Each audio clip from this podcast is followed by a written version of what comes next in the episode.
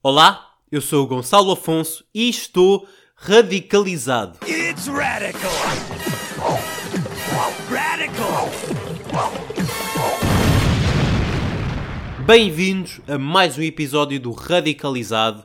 Este episódio gravado e publicado no Dia Internacional da Mulher. Por isso, um feliz Dia Internacional da Mulher a todas as mulheres que estão a ouvir isto e mesmo as que não estão a ouvir, porque vocês merecem. Oi? Eu acho que hum, não devo fazer um episódio especial de Dia Internacional da Mulher. Ah, não porque não mereçam, é óbvio que merecem, mas porque acho que não tenho esse direito de estar nessa posição.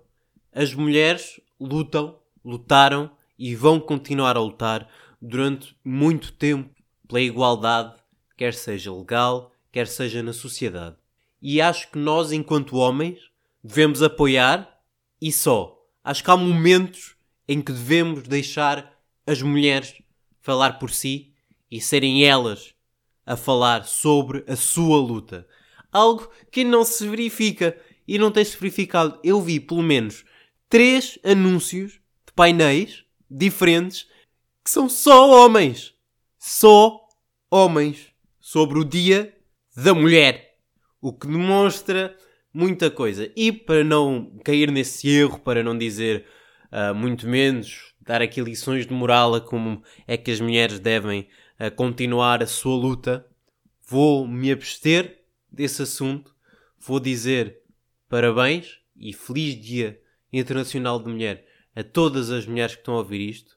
Tenham lutado bem e vão continuar a lutar bem, porque eu sei que vocês são fortes e sempre foram e sempre mostraram ser e vão continuar sempre cá a dar-nos na cabeça para quando nós não agirmos de forma igual para com vocês.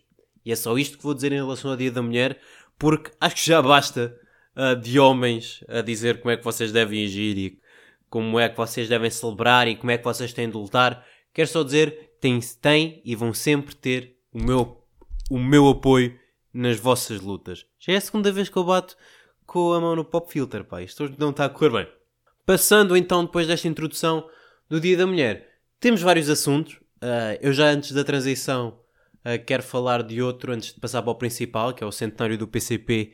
Temos um assunto que é a entrevista do Primeiro-Ministro, de António Costa, ao PCP, no qual ele disse coisas. No qual ele disse coisas que não foram recebidas muito bem uh, pela parte esquerda do, da política portuguesa. Não foram muito bem recebidas.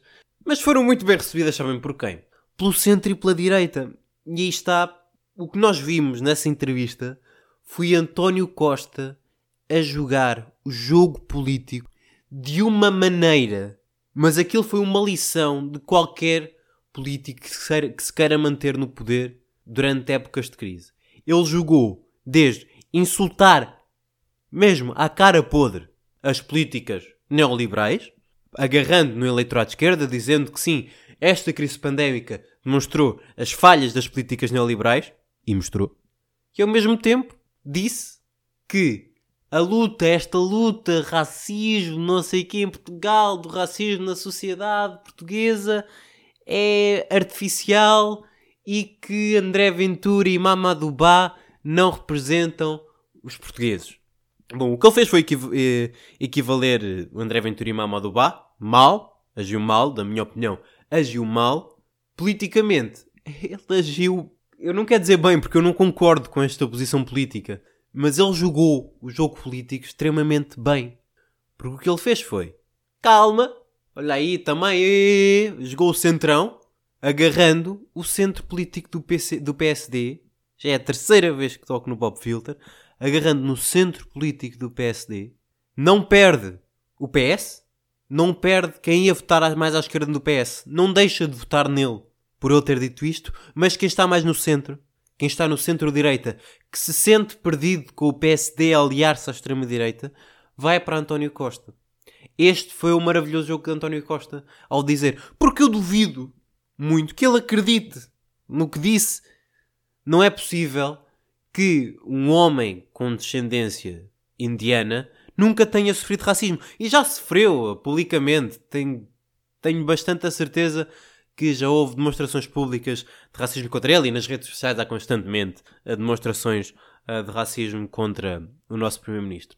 Por isso, o que ele fez, mesmo que eu acho extremamente errado comparar André Ventura com Mamadou Ba, porque estamos a comparar um racista contra alguém que ativamente e de forma bastante agressiva luta contra esse mesmo racismo na sociedade portuguesa, mas um, o que ele fez foi jogar o centro. E ao jogar ao centro, ele ganhou.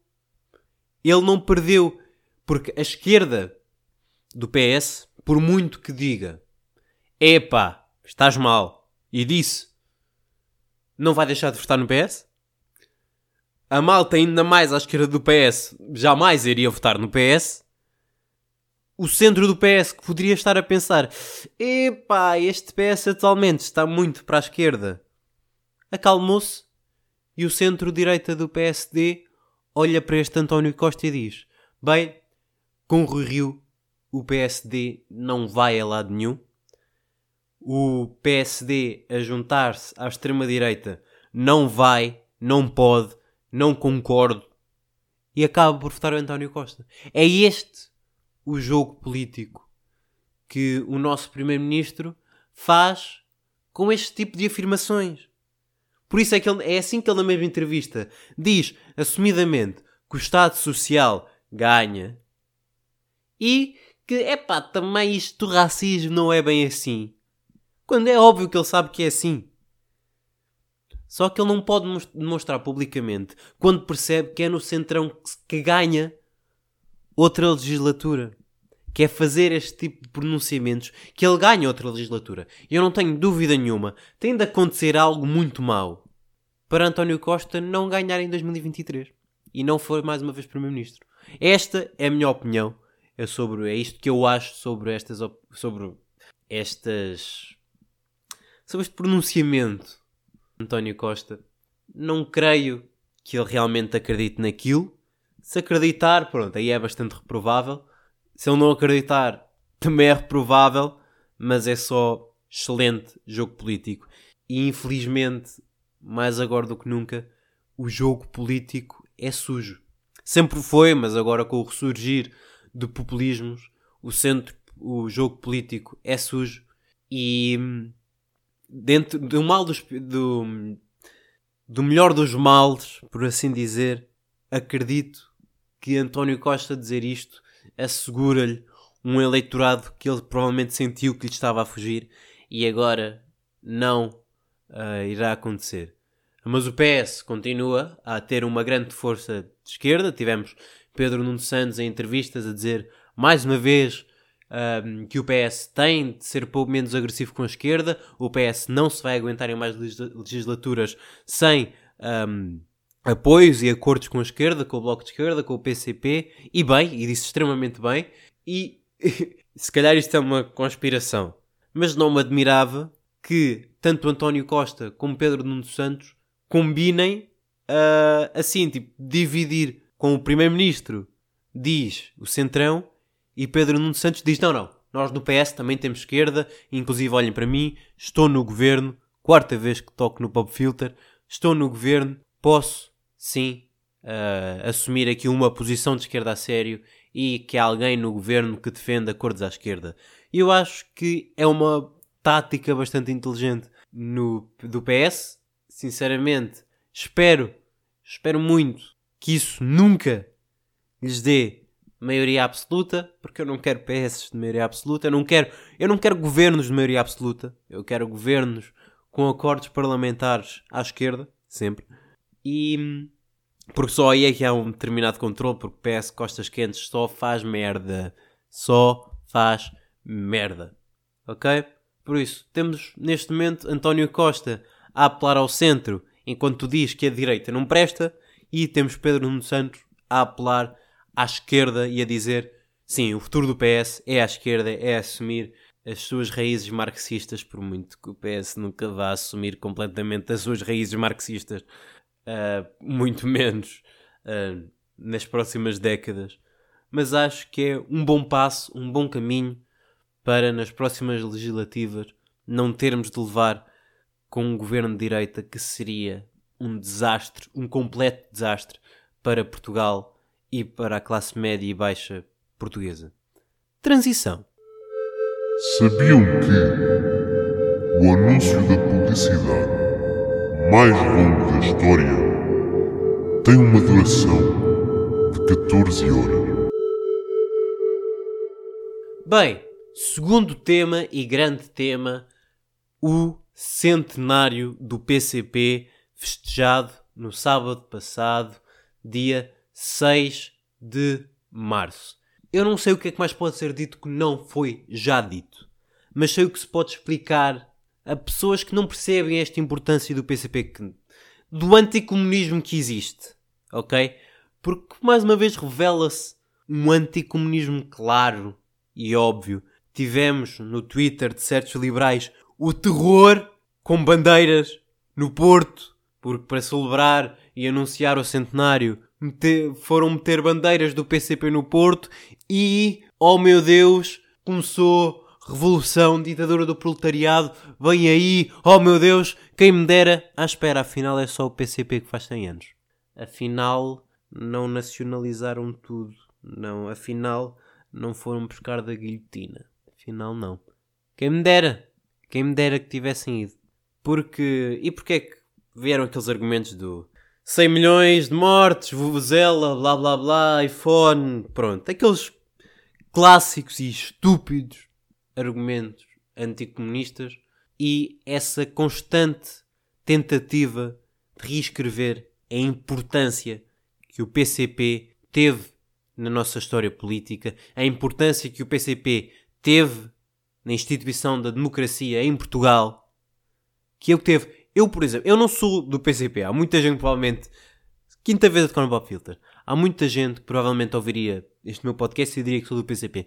Não sou. Não sou, não sou militante do PCP, não tenho qualquer interesse em ser militante do PCP. Inclusive há pontos políticos uh, essenciais onde eu discordo do PCP, especialmente em, em termos de, de, relações internacionais e de relações europeias. É um ponto demasiado, demasiado importante para mim para, para concordar com a posição do PCP. Mas o PCP teve mais tempo na clandestinidade do que na legitimidade, na legalidade o PCP tem o jornal publicado que mais tempo teve na clandestinidade, o Avante, o jornal do Avante, ok? O PCP lutou e continua a lutar pela democracia portuguesa. O PCP esteve a construir a nossa Constituição da República. Estiveram lá, ao contrário de outros partidos, como por exemplo o CDS, que foi contra a nossa Constituição da República, votou contra. Sim, é a Constituição da República que nos dá direitos fundamentais extremamente importantes até hoje. Sim, é verdade. Estiveram lá, não estiveram lá.